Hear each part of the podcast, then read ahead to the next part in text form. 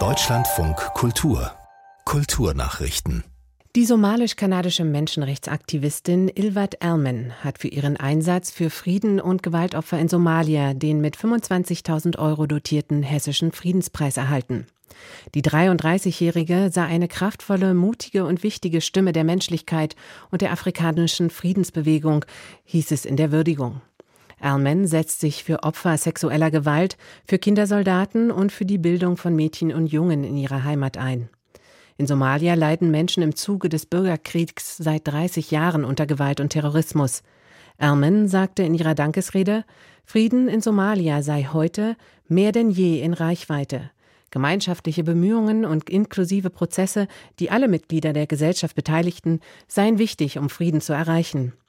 Ermen erhielt 2022 den Alternativen Nobelpreis und 2020 den Deutschen Afrikapreis. In der Kongresshalle auf dem ehemaligen Reichsparteitagsgelände in Nürnberg sollen künftig Künstlerinnen und Künstler Räume zum Arbeiten und Ausstellen bekommen. Wie die Stadt Nürnberg bekannt gab, werden vier der 16 Sektoren des monumentalen Rundbaus zu Präsentations- und Produktionsflächen im Umfang von mehr als 7000 Quadratmetern umgestaltet. Darunter Ateliers, Werkstätten, Probenräume für Tanz und Musik sowie Galerien, Bühnen und Begegnungsflächen. Für die aktuelle Planung seien die Bedürfnisse von Akteuren der regionalen Kulturszene abgefragt worden, hieß es. Auch an der Entwicklung eines Betreibermodells sollen die Kulturschaffenden beteiligt werden. Auf tiefgreifende Eingriffe in die bauliche Substanz werde aus Gründen des Denkmalschutzes wie der Wirtschaftlichkeit jedoch verzichtet, so die Stadt. Die Kongresshalle auf dem Nürnberger Reichsparteitagsgelände gilt als größtes noch bestehendes Relikt nationalsozialistischer Herrschaftsarchitektur und steht seit 2006 wegen baulicher Mängel weitgehend leer. Der Deutsche Kulturrat hat den Internationalen Frauentag zum Anlass genommen, um auf die fortwährende mangelnde Geschlechtergerechtigkeit im Kultur- und Medienbereich hinzuweisen.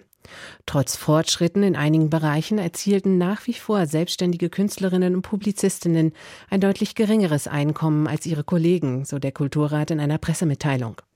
Gleichzeitig bestehe eine Teilung des Arbeitsmarktes Kultur und Medien in typische Frauenberufe, beispielsweise in der Öffentlichkeitsarbeit, und typische Männerberufe, etwa in allen technischen Bereichen. Auch fehlten weiterhin in vielen Feldern weibliche Führungskräfte. Gleichstellung sei eine wesentliche kulturpolitische Aufgabe und sie verdiene mehr Aufmerksamkeit, hieß es weiter.